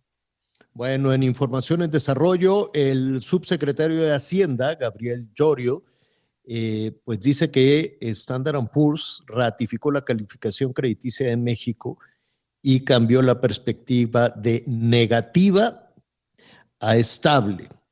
Que bueno, y ahora sí hay un reconocimiento ahí también del trabajo de las calificadoras. Y esto, pues eh, me, llama mucho la atención porque la relación del gobierno mexicano con las calificadoras ha sido este, muy tormentosa, por decirlo de alguna manera. Desde el arranque de esta administración, por allá le decían que eran unas hipócritas, que contribuyeron al desastre nacional, que la metodología no es buena, que no son profesionales, que no son objetivas, que son hipócritas. Bueno, todos los días les recetaban en la mañanera cualquier cantidad de situaciones, que se iba a revelar cuánto dinero, eh, en fin, ¿no? La, la, verdad es que no, no, no ha sido muy buena hasta el día de hoy. Hoy sí ya que hay una evaluación distinta por parte de las calificadoras, o por lo menos de dos, de Standard Poor's, y me falta, no sé si es Fitch, déjeme, déjeme revisar, pero pues seguramente ya, eh, como es una,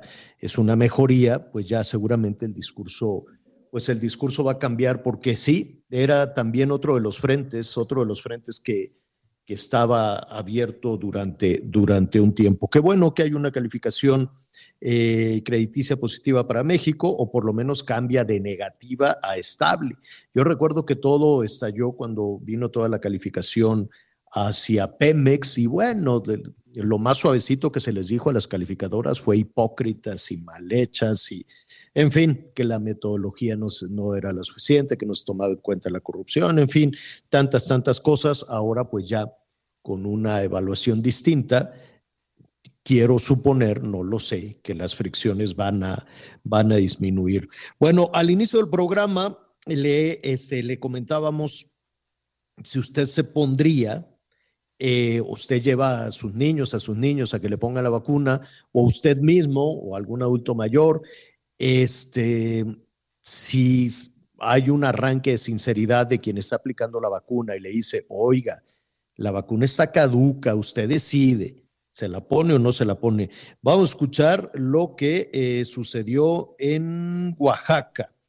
En, Salina eh, Cruz, señora, así es, durante la campaña de vacunación de 5 a 11 cuando los padres se dieron cuenta, y esto es lo que dice el responsable de la Secretaría de Salud cuando le, reclaman los papás.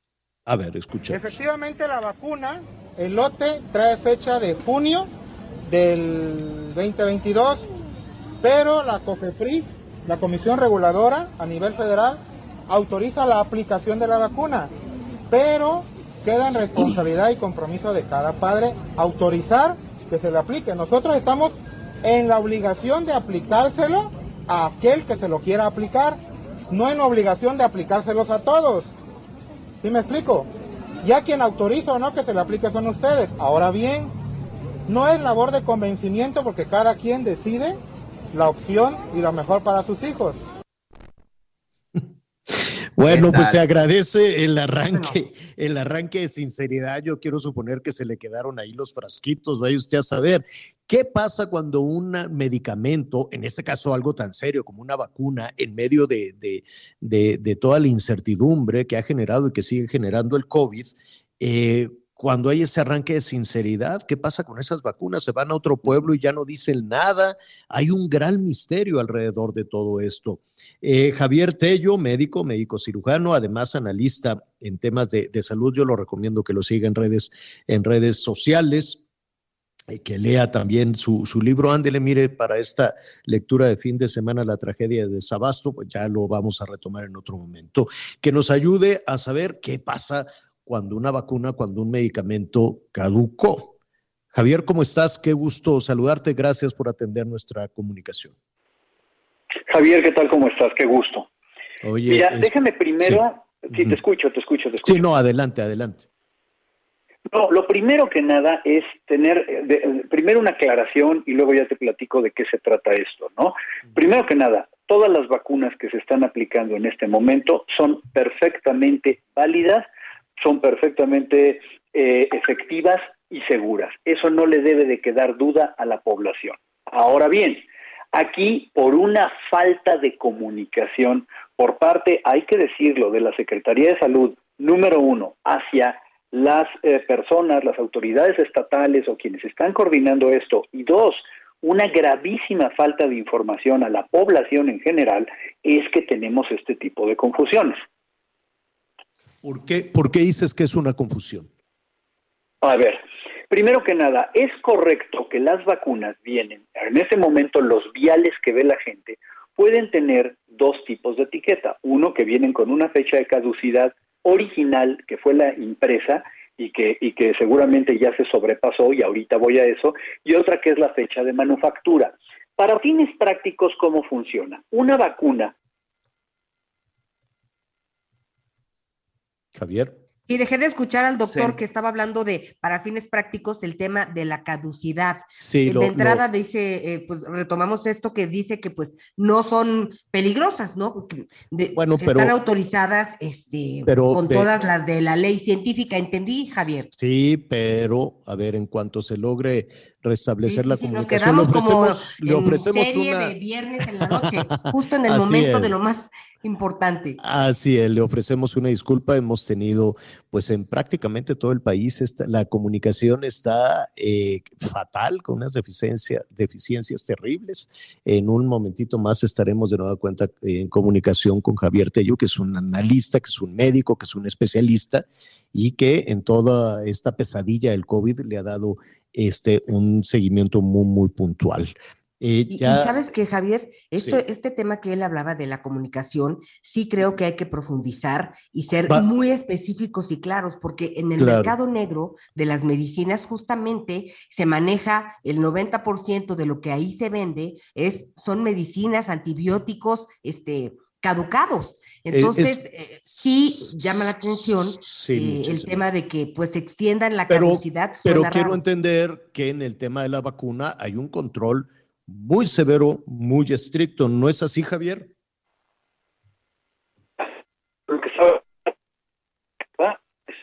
En el caso Vamos de a- las vacunas, Vamos a recuperarlo bien, a ver si nos ayudan. Vamos a Ya, tratar ya de recuperarlo bien. está, ya, ya está, ya está listo.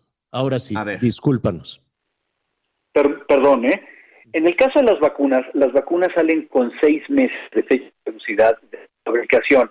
Sí, no, sí. eh, No, Javier, No, está mala discúlpanos. señal. A ver si nos pueden ayudar producción, señor. Ahorita lo recuperamos. Está, es muy importante lo que nos están diciendo, entonces creo que hay que recuperarlo bien porque se está cortando. Sí, sí, sí, sí. Lo vamos a, lo vamos a retomar para saber qué hacemos. Y mira, es muy importante lo que nos, con, lo, con lo que está eh, iniciando el doctor eh, Javier Tello.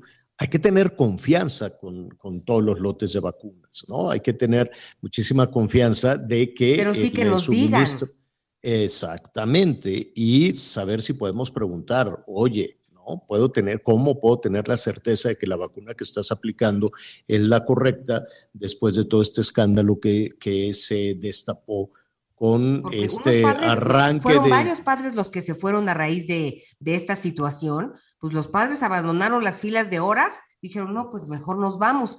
Y, y- y aprovechando que hablamos de la vacuna, de la vacunación, pues también eh, eh, que comenzó esto en, en la región del Istmo de Tehuantepec con 7.022 biológicos para niños de 5 a 11 años, o sea, vacunas, y 15 mil para adolescentes de 12 a 17. En total, en el día se aplicarían 22 mil 220 vacunas con tres sedes, pero resulta que en todos estos módulos, como al mediodía, se acabaron las vacunas. Entonces, faltan vacunas, eh, ya que estamos hablando de esta región del país. Em, mire, eh, hay que vacunarse, hay que tener confianza en los procesos, ¿no? Vamos a tomar este incidente de Salina Cruz con cautela. Vamos a tomarlo con cautela. Hay, no, no, no se puede sembrar la duda, la sospecha. Hay que tener todas las garantías, toda la certeza, como nos dice Javier Tello, de que los procesos son, son muy, eh, muy eh, claros en ese, en ese sentido, son muy transparentes en ese sentido. Eh, señor productor, usted me dice, por favor, eh, son muy eh, claros en ese sentido y no podríamos a estas alturas, sobre todo cuando estamos batallando con esa este, quinta ola de COVID, pues adicionar. O sembrar otro elemento mayor de incertidumbre. Cuídese mucho, los contagios van eh, todos los días. Evidentemente, pues aquí estamos hablando de las rockstars, que son los políticos, aunque pues eh, los contagios eh, van, van en aumento, ¿no? En, un país donde eh, ponemos por delante a los políticos, pues siempre siempre nos llama la atención, ah, que ya se contagió el de Hacienda, que ya se contagió el de Gobernación, que ya se contagió la Claudia, que ya- ¿no? ¿Por qué? Pues porque tenemos de alguna manera encaramados, tenemos encima la clase política y son los que quieren que se les apapache antes que otra cosa suceda. Muy bien, pero no sembremos un, un elemento de incertidumbre. Ya nos decía Javier Tello que hay que tener certeza y confianza en la aplicación de la vacuna, ¿verdad, Javier?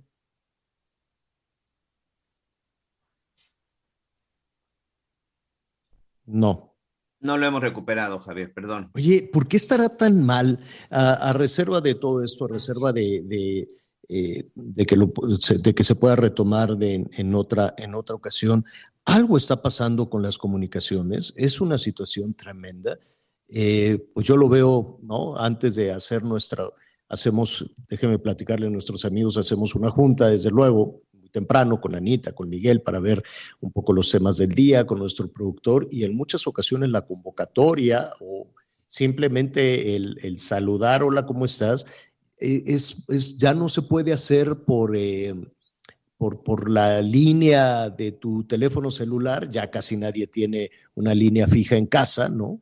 Yo no me sé, hay un teléfono ahí en la, en la casa para el tema del Internet, pero si me preguntas, oye, ¿cuál es el teléfono de tu casa? No tengo la más remota idea desde hace muchísimo tiempo, ¿no? Entonces, la, es más, no sé ni cómo se usa la, la línea la línea fija, ¿no? No, no, no le entiendo muy bien porque. ¿Sabes qué? Que, ni la usen, porque luego eh, llaman los extorsionadores, ¿no? La ah, gente que te busca, te busca por tu celular ya lo desconecté porque de pronto te hablaban casi siempre a la misma hora y dije, qué, raro, había un telefonito, con, no sonaba ring, ring, sonaba así con una cancioncita muy sangrona. Yo oía una cancioncita, decía, ¿qué será eso? ¿Qué será eso? Y un día me fui siguiendo la musiquita hasta que di con un telefonito que yo ah. creo que cuando llegaron a poner, a, instalar el, el, sistema este de, de internet y demás, pues incluye un teléfono y entonces sonaba, y yo, bueno, estamos hablando del banco fulano de tal, uno que por cierto ya va a desaparecer. Este, páguenos. Y yo, ¿qué? Yo ni cuenta tengo ahí. No, que sí. Y que la, con la señora fulanita de tal. Digo, pues, ya ¿quién sabe quién al doctor, señor.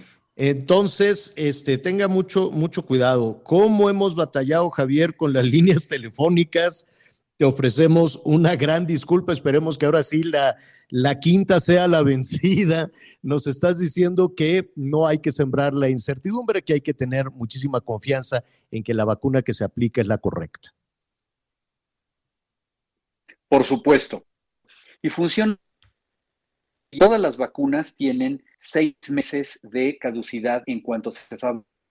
Sin embargo, dentro de la autorización de una emergencia, los gobiernos pueden modificarla hasta varios meses después. En el caso de esta vacuna de Pfizer en específico, el día 13 de abril, la FDA de los Estados Unidos,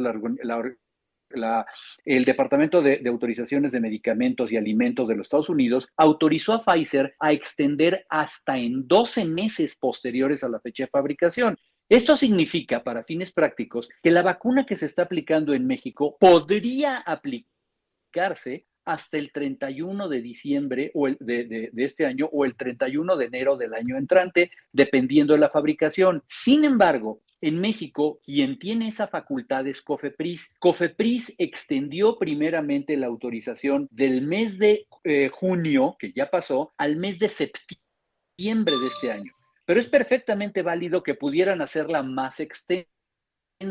El problema, Javier, es que esto lo sabemos los expertos que nos ponemos a investigarlo y que no se lo dicen a la población y que, como ya vimos, no se lo comunican adecuadamente a la gente aplicando las vacunas y se, eh, em, vaya, eh, se origina este tipo de confusiones. Dime algo, en caso de que una vacuna del COVID o cualquier otra eh, vacuna em, realmente caducara. Vamos a suponer que algún cargamento que se envió de un país al otro, etcétera, etcétera, que no pudo tener la cadena de frío o que pasaron las fechas porque los tuvieron ahí almacenados. Ya ves, incluso aquí en México, cuánto medicamento se tiene almacenado en varios estados y después se caduca y después de ahí pues se va al mercado negro y se convierte en un asunto criminal. Eh, ¿Qué pasa cuando una persona recibe una vacuna que ya caducó? Mira, normalmente son dos, dos cuestiones. Una es que no, la fecha de caducidad siga vigente, pero como dices, se haya manejado mal, sobre todo la cadena de frío, ¿sí? Esto lo que hace es que se inactiva la vacuna. Lo mismo ocurre cuando una vacuna pierde la caducidad, se pasa de largo, ¿sí? Eh, eh, es el peor efecto que puede ocurrir, ¿eh? que la vacuna no funcione. O sea, no, no va a tener ningún efecto dañino, normalmente no manejan sustancias tóxicas las vacunas, ni mucho menos, pero lo, realmente malo es que la gente piense que está recibiendo un biológico que funciona y que no le vaya a hacer ningún efecto. Por eso hay que ser muy cuidadosos con el manejo y aprovechando precisamente lo que estabas como, eh, eh, lo, que estaba platicando Ana María contigo hace un momento, sí, hay, la gente tiene que ser muy cuidadosa, primero que nada, de dónde adquiere un medicamento, el que sea hablando ya de medicinas, Javier, ¿sí? No, no puedes, eh, en esto yo, yo escribí una columna hace un par de semanas en Reforma, hablando precisamente del grave problema que tenemos con medicamentos robados y que se venden en sitios que no son una farmacia. No hay que comprar medicamentos fuera de una farmacia porque podían haber estado guardados en una cajuela bajo el rayo del sol, imagínate, o porque, como dice Ana María, están caducos. Pero sabes qué, sabes qué, Javier. Lo que puede ocurrir es que no haya efectos, ¿sí? Exacto, que no haya, que no haya efectos y que sigas con una pena y perdiendo tu dinero. Eh, Javier, se nos viene el tiempo encima con estos problemas de la comunicación, pero nos gustaría reanudar la conversación contigo mañana este, para que hablemos de medicamentos eh, caducados, del mercado negro, ¿no? Eh, sobre todo cuando hay un desabasto de medicamentos brutales y la gente tiene que salir a buscar este, y confiar en, que pueda comprar algo barato. Pero si no, si no tienes inconveniente, hablemos de ese tema mañana y hablemos también, porque lástima, ya se nos acaba el programa, la FDA, la Food and Drugs Administration, está autorizando en este momento que ya se vendan en las farmacias de Estados Unidos la píldora contra el COVID de Pfizer. ¿Qué te parece si hablamos de ese tema mañana? ¿Qué tan lejos, qué tan cerca estamos de una medicina, no de la vacuna, sino de una medicina contra el COVID? ¿Te parece bien? Bueno, se nos fue, se nos fue ahí la, comunicación. Mañana lo vamos, lo vamos a retomar porque ya nos vamos, se nos vino el tiempo encima. Oigan, pues cerramos con esa buena noticia. La FDA ya autorizó eh, la píldora contra el COVID. Mañana le vamos a decir dónde se vende, cómo se vende. Se vende en Estados Unidos y qué tan lejos podemos estar en México de ese tema. Anita Lomelín, muchísimas gracias. Gracias, Javier. Nada más les informo que hoy es el Día Internacional del Beso Robado, por si ocupan. Buenas ah. tardes. bueno, Miguelón, gracias. Muchas gracias, Javier. Un saludo. Y mañana estaremos platicando también de este bloqueo que ya tiene 24 horas en Tamaulipas, que ya ah, está dejando cuestiones millonarias. Ya mañana sí, pero ahí el bloqueo tuvo otras otras razones. Mañana lo vamos a retomar. Gracias, Miguel. Gracias, Anita. Yo soy Javier Alatorre. Lo espero a las diez y media con las noticias en Hechos. Buenas tardes, buen provecho. Siga con nosotros en el Heraldo Radio. Y es que, no puedo respirar. Eres mi aire. Dime dónde estás.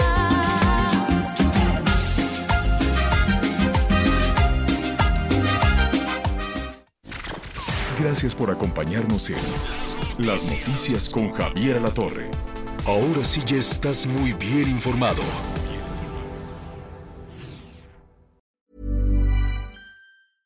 Want flexibility? Take yoga. Want flexibility with your health insurance? Check out United Healthcare Insurance Plans. Underwritten by Golden Rule Insurance Company, they offer flexible, budget friendly medical, dental, and vision coverage that may be right for you. More at uh1.com.